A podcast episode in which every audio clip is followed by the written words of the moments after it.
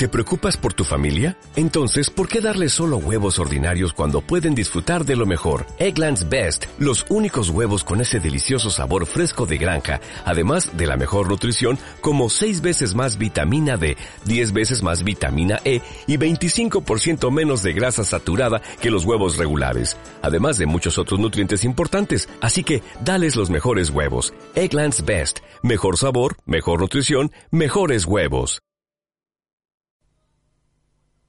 Thank you.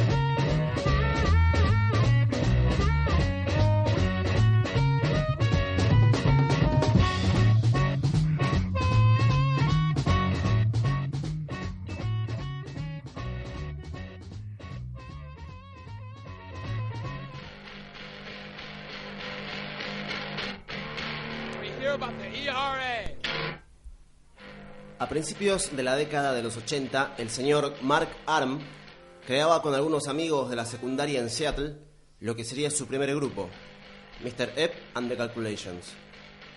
Si bien el proyecto iba en crecimiento y, y llegaron a telonear a alguna banda con cierto reconocimiento del momento, la falta de técnica de sus músicos haría que su fama creciera en aquellos años como la peor banda del mundo. Cansado de esto, y después de un EP y un disco que salió publicado dos segundos antes de que Mr. Ep se disolviera, Mark no tuvo más que palabras de desprecio para la banda que él había creado. Su nuevo sonido para él era, dicho en inglés, pure grunge, pure noise, pure shit, o pura sociedad, puro ruido, pura mierda. Esta descripción era perfecta para la música de sonido sucio con guitarras distorsionadas, como también para la apariencia descuidada de sus músicos.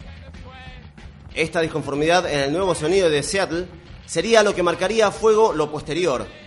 Esa suciedad penetrante, ese ruido molesto e inentendible, es lo que venimos a homenajear hoy. Ese insulto que hoy conocemos como grunge. El tren solo pasa una vez en la vida. No dejes que siga de largo. Saca boleto. Subite al tren de las 9 y 6. Por Radio Éter.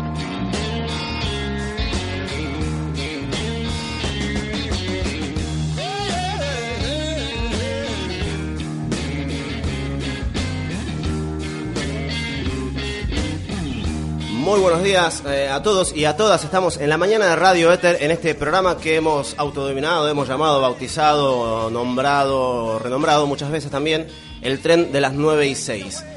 Estamos, como decíamos, en el aire de Radio Éter, en este programa en el que vamos a homenajear de alguna forma, de alguna otra manera, con música, con historias, con mucho también invento, ¿no? Sí, y hay mucha gente de acá del programa que se acopló al motivo de hoy porque hay muchas camisas cuadrillé, por lo que veo. Celina tiene una, el señor operador Lobo tiene Ajá. otra, Tato tiene otra. Yo me hice cargo, sí. Me puse una camisa en honor al Grunge. Yo como de costumbre traje una que no tiene nada que ver. Yo como de costumbre no tengo, entonces eh, no traje La camisa de franela. la camisa de franela, claro. ¿Por qué la Vamos- sí, camisa? ¿Por qué la camisa? Eso iba a preguntar. Vamos a, a preguntarnos en este programa, ¿por qué las camisas? ¿Por qué estamos hablando de esto específicamente? Yo tengo una teoría. A ver, Este bolsillito que tiene acá la camisa es muy práctico. Muy, muy práctico. ¿Vos decís que por eso que los tipos usaban esa camisa? Sí. guardapúas. Guarda púa, guarda tú, guarda lo que quieras. Bien. Bueno, también tiene que ver un poco, hablando seriamente, con la actividad leñadora casi de un pueblo que era un poco aburrido para estos chicos que por suerte encontraron su diversión en el rock. Principalmente con el frío, es una camisa bastante abrigada, la que usaban ellos es un poco más gruesa de las que normalmente eh, acostumbramos a usar acá y que más Tato tiene en este momento. Y los tipos usaban camisas eh, gruesas. Vamos a recorrer entonces los años 90, mm, vamos, eh, finales de los 80, principios de los 90, eh, para descubrir esta música, por qué nació, en qué momento, en qué ciudad, estábamos hablando de Seattle, por ejemplo, eh, por qué motivos y quiénes eran o quiénes fueron eh, sus principales protagonistas. Exacto, y también una de las bandas más influyentes en este género, que es Nirvana. Vamos a estar hablando más adelante con Sergio Marchi, único periodista argentino que pudo y tuvo el lujo de entrevistar a Kurt Cobain. ¿Se puede decir ya? Entonces, sí. Ya lo dijo Pablo, lo así dijo que Pablo. si no se podía decir. No digan el nombre del entrevistado. Muy bien. Estamos equipo completo en el día de hoy. eh, agradecemos la presencia de nuestras productoras eh, y de nuestro operador, que en este momento no sé el nombre, vamos a decir operador X. Como. Señor Lobo. Claro, operador X, como el operador que nos operó en el programa de. No le va a decir Lobo. Ahora no entendió, no entendió. Muy bien. ¿Operador X? Bueno, dale. Bueno. Lobo, muy bien. Lobo, Estamos con Lobo entonces en la operación técnica en el día de hoy, en esta mañana de lunes en Radio Éter. Tenemos a Marilina también Cardoso que nos está acompañando en el día de hoy. Gracias por venir, gracias por volver. ¿No? Eh, no la tuvimos en un, un par de programas, no estuvo con nosotros. Bueno, hoy está. Eh, ¿Cuántos fueron? El programa pasado, uno solo. ¿Uno solo? Sí. Bueno, Una eternidad. excelente. Claro, es una eternidad, ya es dema- fue demasiado. Eh, comenzamos entonces, vamos a escuchar, eh, para comenzar este especial al grunge, vamos a escuchar un tema de Soundgarden. ¿No? ¿Lo tenemos preparado? ¿Tenemos el vinilo ahí? Muy bien. Rusty Cage.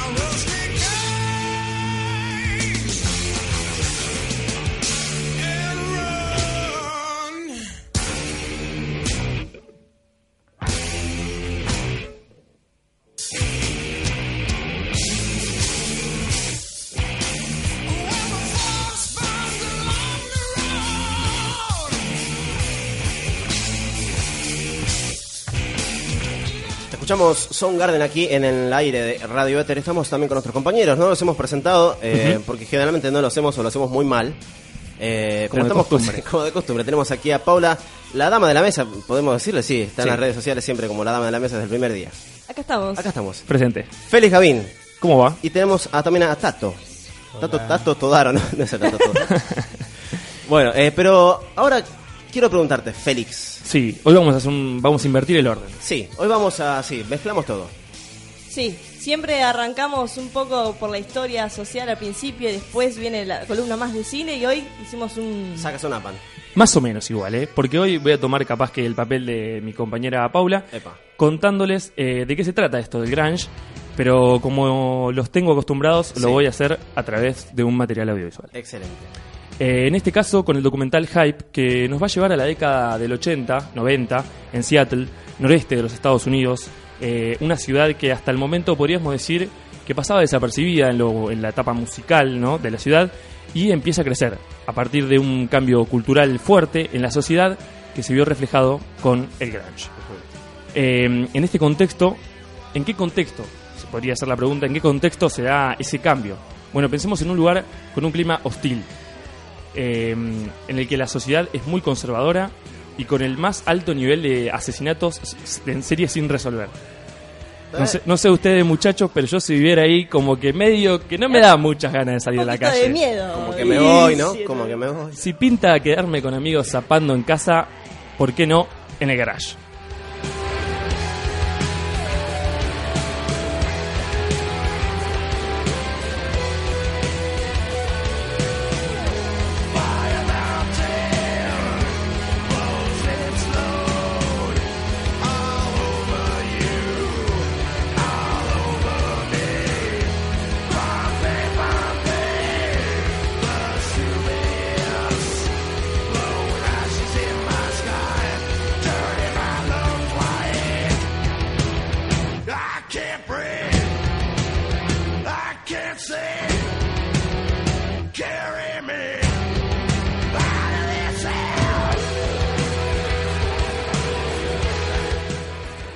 Esto que escuchamos es Tad con su tema Hellot, eh, que durante el documental, bueno, vamos a ver muchas bandas como estas que la conocían ustedes, muchachos, díganme la verdad. No. No, Sí. no me mientas, William, no me Sí, mientas. porque vi el documental antes de que sepas que... Este, el documental. Bueno. Me parece muy bien. Además de, bueno, las ya conocidas, ¿no? Eh, Soundgarden, Alice in Chains, Pearl Jam y tal vez la más emblemática del género Nirvana, que desde ya les estoy avisando, eh, no voy a dar lugar en mi columna porque, bueno, vamos a tener, como ya adelantó Paula, eh, su lugar correspondiente, ¿no? En lo que es el género. Doug Pry, el director del documental, eh, se centrará en mostrar esas cientos y miles de bandas que si bien algunas eran más metaleras y otras por ahí más punkies, tenían algo en común. Ese sonido ruidoso y fuerte, con mucha energía arriba y abajo del escenario.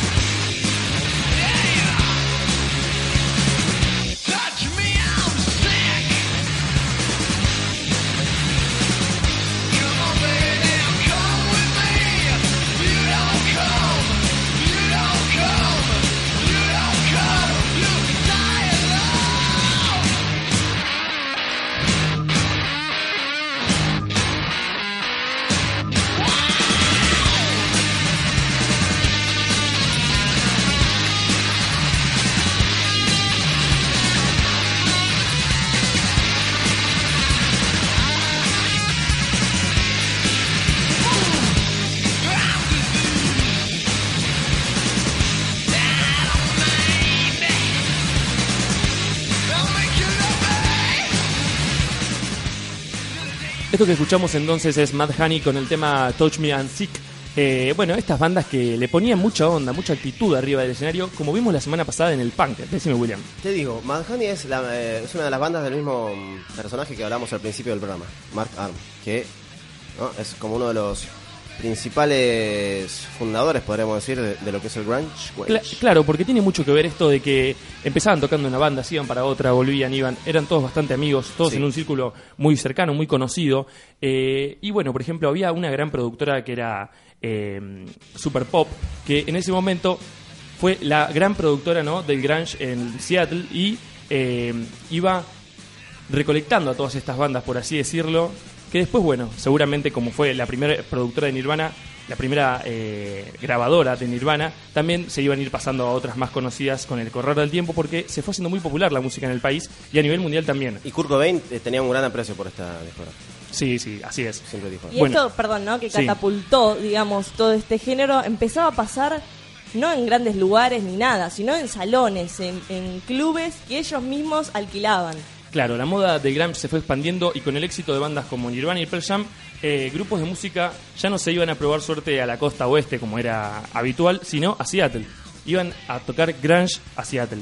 Eh, en el film, tanto, bueno, como bien decía Pablo, los integrantes de las bandas, como los productores y los fans que cuentan desde cómo fueron sus inicios alquilando salones donde tocaban, porque no había teatros, eh, Claro. era, era un lugar bastante hostil, Seattle. Una mierda eso. Básicamente. Ahí tocaban, decirlo ahí tocaban los muchachos en salones que alquilaban así para, para shows íntimos con sus amigos, hasta que empezaron a ser muy reconocidos a nivel mundial y la prensa y la moda los fue consumiendo. En esos años, todos tenían sus camilas a franela a cuadros.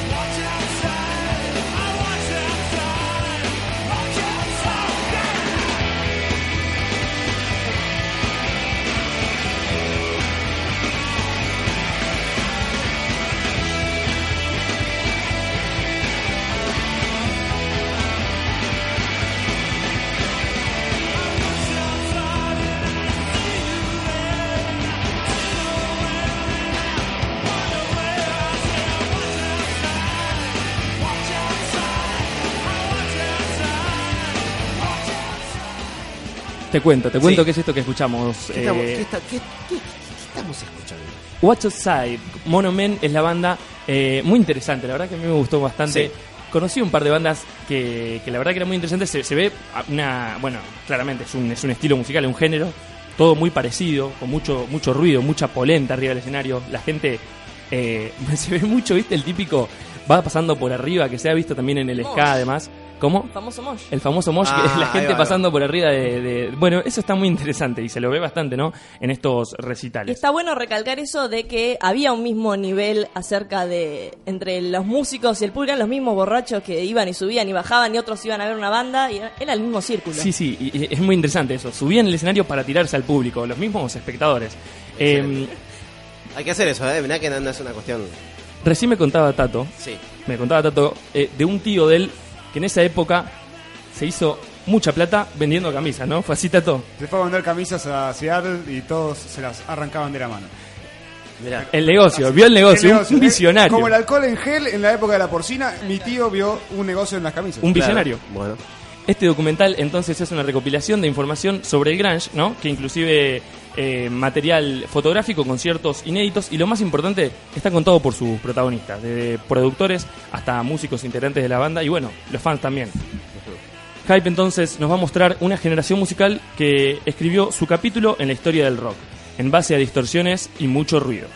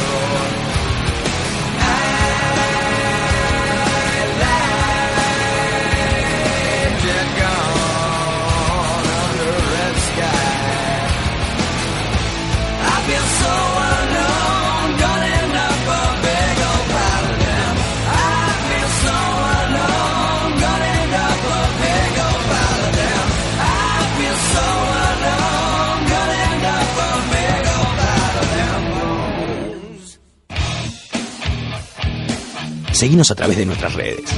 Arroba el tren de las 9 y 6 en Twitter. El tren de las 9 y 6 en Facebook.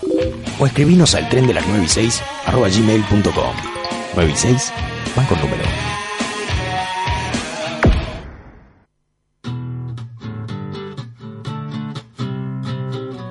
Seguimos en el tren de las 9 y 6, estamos en Radio Éter. Estuvimos con nuestro compañero Félix Gavín, que nos trajo eh, un documental. Y bueno, con la inteligencia también de haberlo cruzado con un poco la historia de lo que es el Grunge. Eh, así que muy bien nuestro compañero Félix. Ahora tenemos a Tato aquí a la derecha, izquierda, derecha, izquierda, derecha, La, radio no sabe lugar. izquierda. Eh, Peronismo. Bueno, hoy vamos a hablar de un autor que se llama William Burroughs. Así se pronuncia y así suena porque es uno de los íconos de la contracultura. ¿sí? Entre sus mejores obras se destacan Yankee, la historia de un eh, adicto que sale por la ciudad a buscar la droga, y el polémico, polémico, polémico, polémico libro que se llama Almuerzo Desnudo, Sale de la ciudad a buscar la droga. a buscar a su amigo droga. Ah, ah, ahí va. Eh, Ahí va. Ahí va. El libro este último, Almuerzo Desnudo, fue muy importante porque eh, rompió toda la estantería de la literatura eh, norteamericana hasta el momento. Era muy, muy, muy polémico porque tenía imágenes de violencia, de sexo, de drogas y hasta de pedofilia que eh, dio mucho que hablar. William Burroughs. Fuerte William. Burroughs dio mucho que hablar. sí.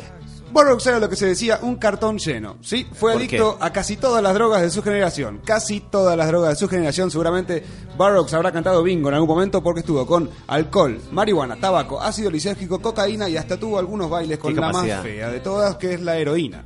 Qué capacidad. Una- la verdad que una vocación para hacer esto bastante, bastante importante. Lo que sí era mundialmente reconocido como el padre de la contracultura por todo lo que escribía, sí, por todo lo que representaba. Lou Reed, Frank Zappa, Bob Dylan, Tom Waits, Mick Jagger, David Bowie y Kurt Cobain, todos, todos tenían su foto con este viejo escritor.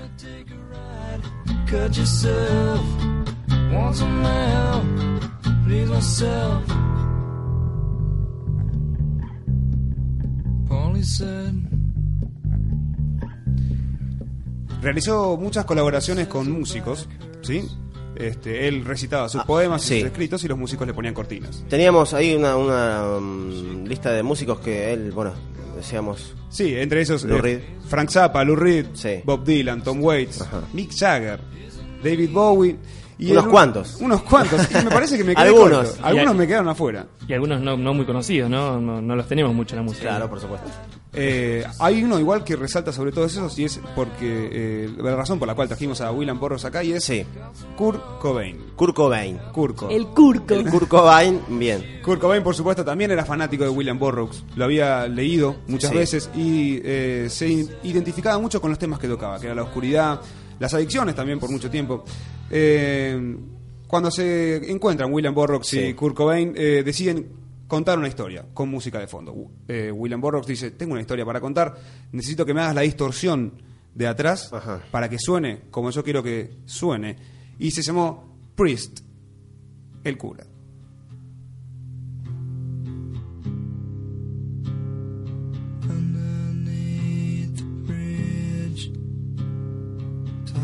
Top has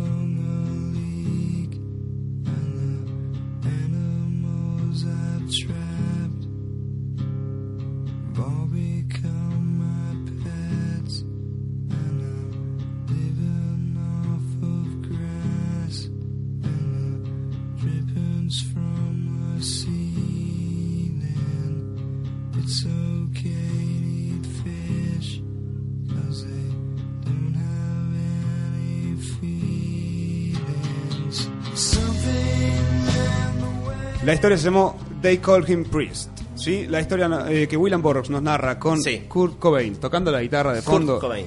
Kurt, Sí, Kurt, Kurt, Kurt- Kurt Cobain. Está complicada el- Pero hay que la decirlo bien. Digo, estamos haciendo radio, hay que decir bien las, las palabras. Kurt Kurt Cobain. Claro.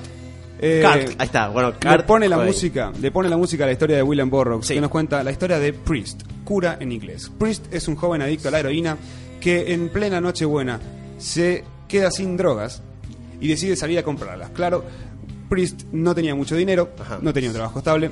Entonces sale a girar por la ciudad a ver de dónde podía sacar dinero. Sí, él vendía estampitas, pero no tenía muchas ganas la gente de comprar estampitas en Navidad.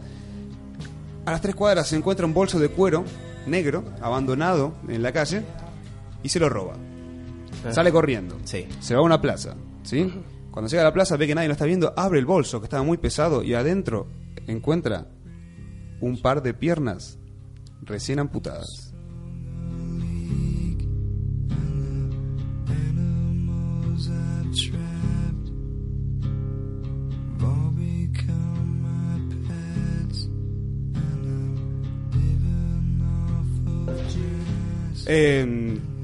Las piernas que encontró dentro del bolso le dieron una idea. Ir a visitar al médico que le vende la droga para intercambiarlas. ¿Por qué? Por eso que tanto estaba buscando.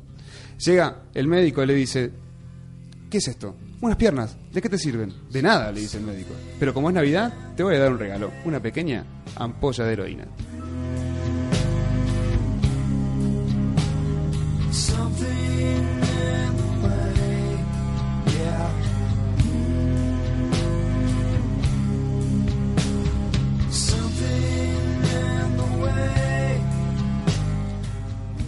Con la ampolla de heroína en el bolsillo, Sí. Priest vuelve corriendo a su casa, al departamento número 19 de su monoblog, y entra, se sienta en la cama, se arremanga la camisa, y cuando está a punto, a punto de inyectarse, escucha que al lado alguien grita desesperadamente de dolor, que ya no se aguanta más. Grita una vez, grita dos veces, grita tres veces.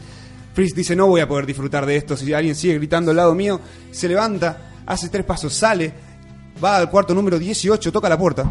Sí. Y se escucha, ¿quién es? Un vecino mexicano. Priest le dice, soy yo, el Priest, abrime. Y en vez de escuchar pasos, el Priest lo único que escucha es a alguien arrastrándose hasta la puerta. Una vez, dos veces, y cuando abre, ve a su vecino que está tirado adentro del piso, perdón, tirado en el piso, Sí. con las piernas inmóviles, gritando de dolor y con los ojos negros de la agonía porque las piernas no le paraban, no le paraban de arder. Priest le dice, ¿qué te pasó? No sé, dice el mexicano, me duelen las piernas, necesito algo para calmarme. Y conmovido por el espíritu navideño, Priest llena la jeringa, lo acuesta en la cama, lo inyecta. Su amigo mexicano empieza a sonreír. Priest dice, quédate acá. Se queda con la mitad de la ampolla de jeringa en la, eh, de heroína en la jeringa, vuelve a su cuarto, se arremanga y con la jeringa aún chorreando de sangre se inyecta, mira al cielo y dice, no hace falta llamar a un cura, yo ya soy un cura.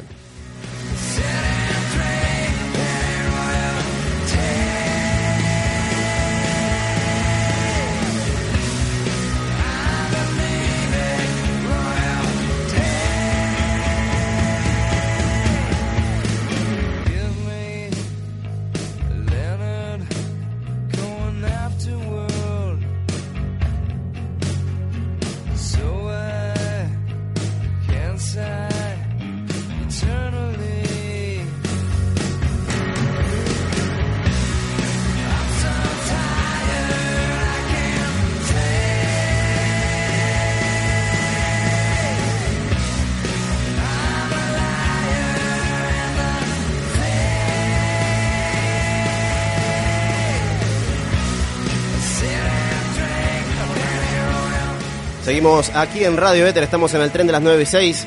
Compartimos ahora en este momento eh, el estudio con eh, chicos, niños eh, del jardín eh, del Jimbe, de la escuela número 24. Eh, bueno, una gran sorpresa aquí en el estudio de Radio Éter.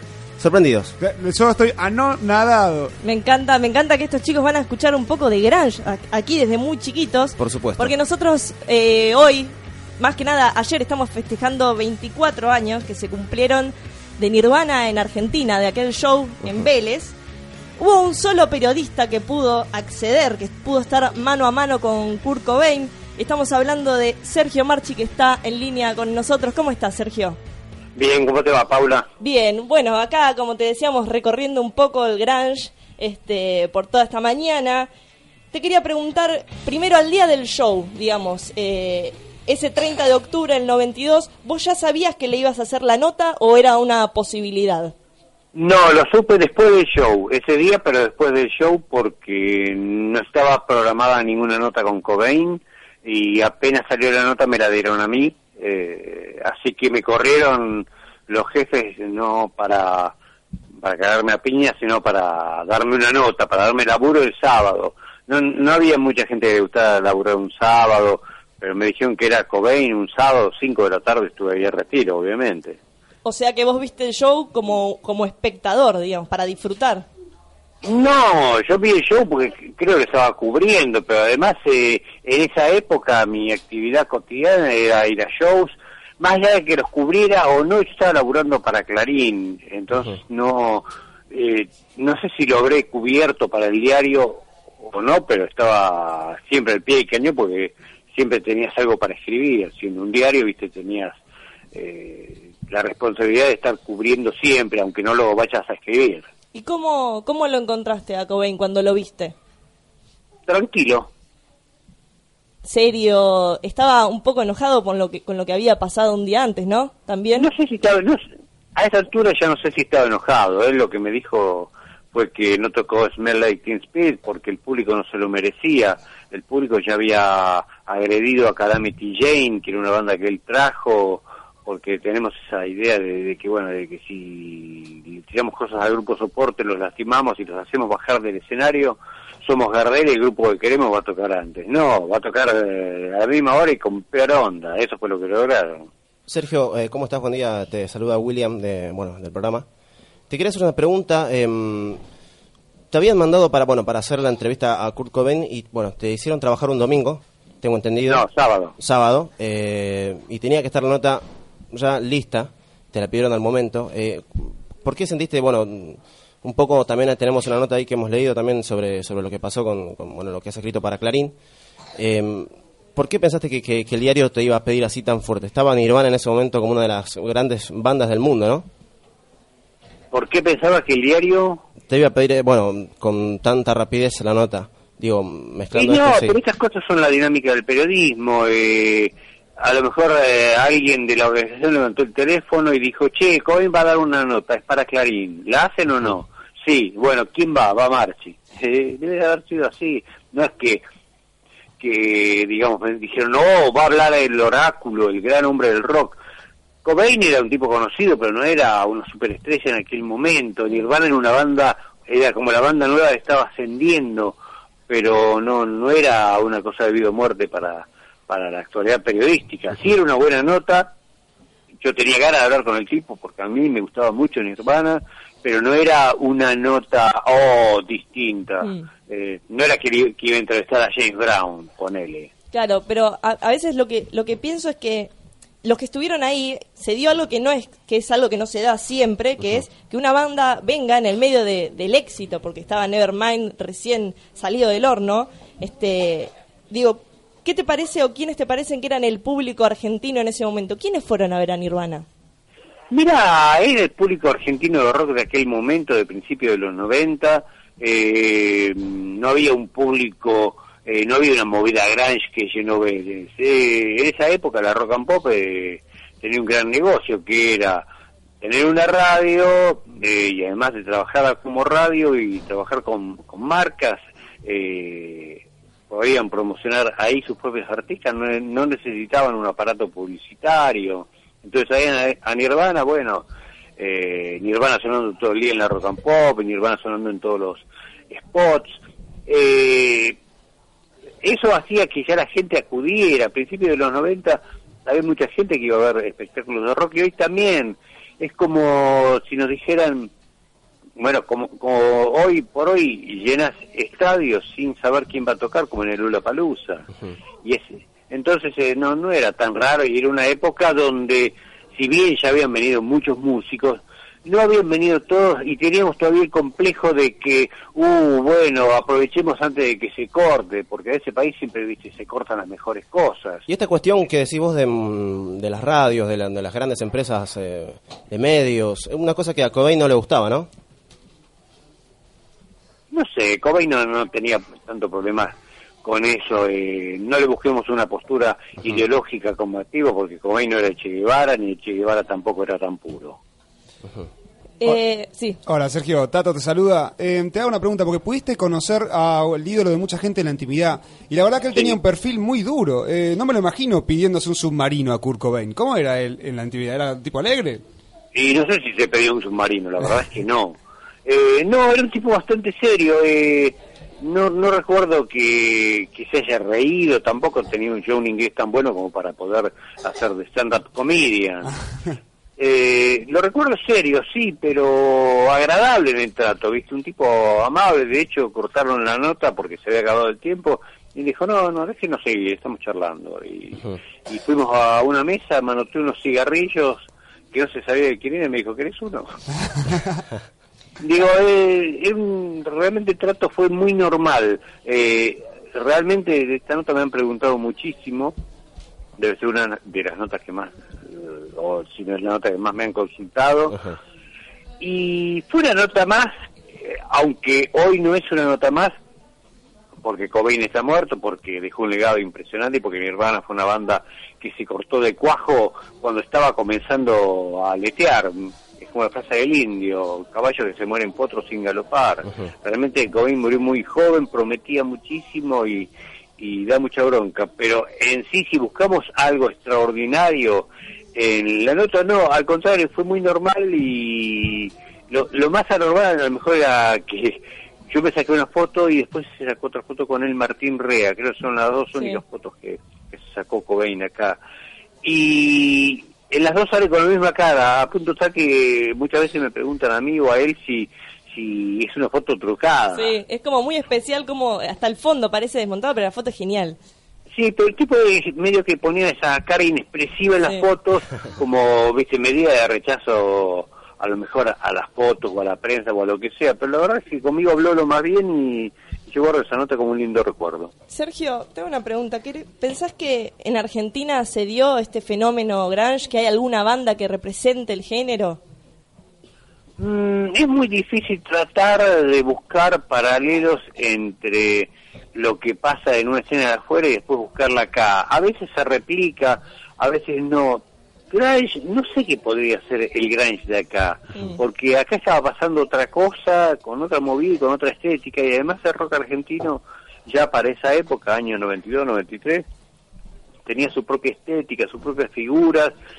Por ahí aparecía algún grupo que trataba de, de emular eso, pero no, no lo tengo claro ahora. Quizás eh, corrió más por la identificación de músicos o pibes y pibas que escuchaban que por el hacer, sino que generó una especie de influencia a la hora de hacer otro tipo de música.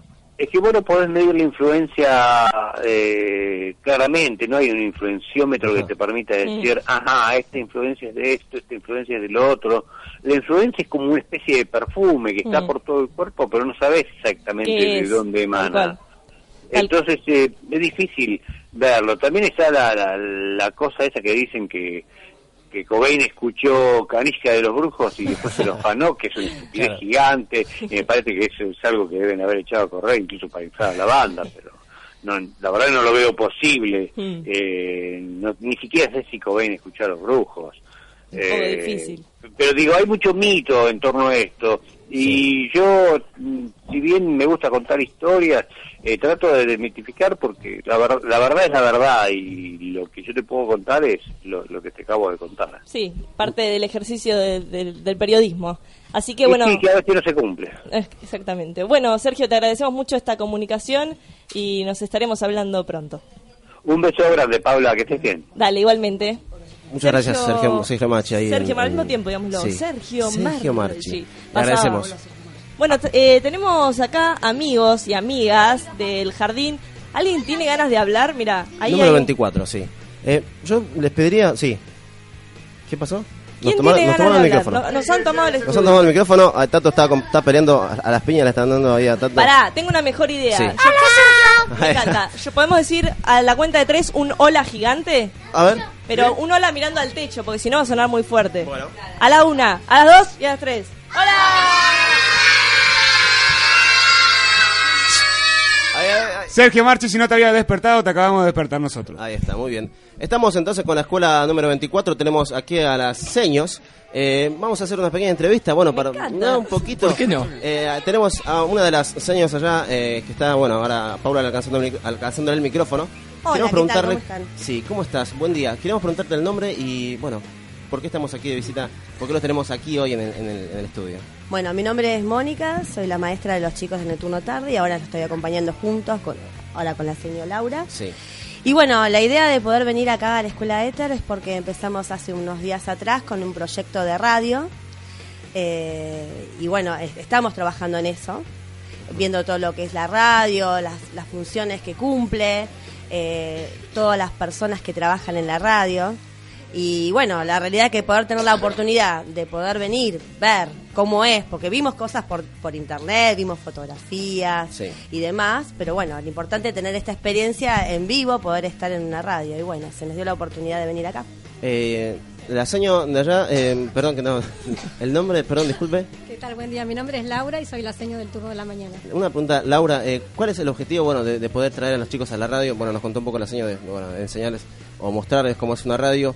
¿Cuál es el objetivo para aprender con ellos sobre, sobre la radio? Eh, nosotros estuvimos trabajando desde la literatura, inventando poesías, adivinanzas, y la idea era hacer una di- radio en la escuela, en el jardín, obviamente, en la sala, eh, y necesitábamos esto. Ellos aprenden de, de la vivencia que tienen, de, de- de lo que van hoy, todo lo que se van a llevar, aprenden mucho más que si quizás nosotras estamos hablando y mostrando imágenes. Y el venir acá eh, nos va a dar un montón de aprendizajes para poder ir a la sala y jugar creando nuestra propia radio. Muy bien, muchas gracias. Una lástima por estos chicos que van a tener que aprender de nosotros el tren de las 9 y 6, pero bueno, algo va a salir. Van a va salir rockeros, eso es bueno. A mí a casa me están patoteando. Se te están patoteando, te quieren echar del programa, Prato. Bueno, eh, un gran saludo entonces aquí a, a la escuela número 24 que nos visita hoy en el tren de las 9 y 6. Me robaron la columna. Bueno, nos vamos entonces hasta el próximo Sí, lunes. nos ¿Con qué nos vamos? ¿Con qué nos vamos? Nos vamos con eh, Pearl Jam, el tema de Porch. Eh, nos despedimos con los chicos. Chau, chicos, digan chau, por Chau, favor. chau. Chau, chau, chau. Bájate de ahí.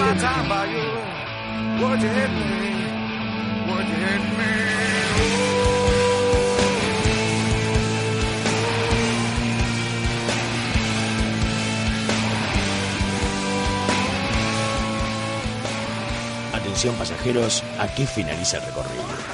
Por favor, desciendan del tren y esperen el próximo viaje. Esto fue El tren de las 9 y 6, por Radio Éter. William Wilson Salazar en la conducción. Paula Farman, la dama de la mesa. Félix Lala Lolos Gavin y el tato Héctor Cerisoli.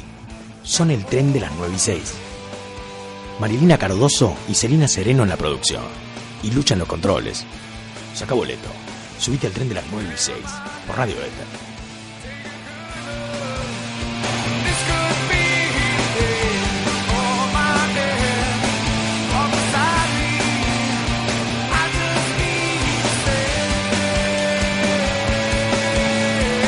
Dale más potencia a tu primavera con The Home Depot. Obtén una potencia similar a la de la gasolina para podar, recortar y soplar con el sistema OnePlus de 18 voltios de Ryobi desde solo 89 dólares. Potencia para podar un tercio de un acre con una carga. Potencia para recortar el césped que dura hasta dos horas. Y fuerza de soplado de 110 millas por hora. Todo con una batería intercambiable. Llévate el sistema inalámbrico OnePlus de 18 voltios de Ryobi. Solo en The Home Depot. Haces más. Logras más.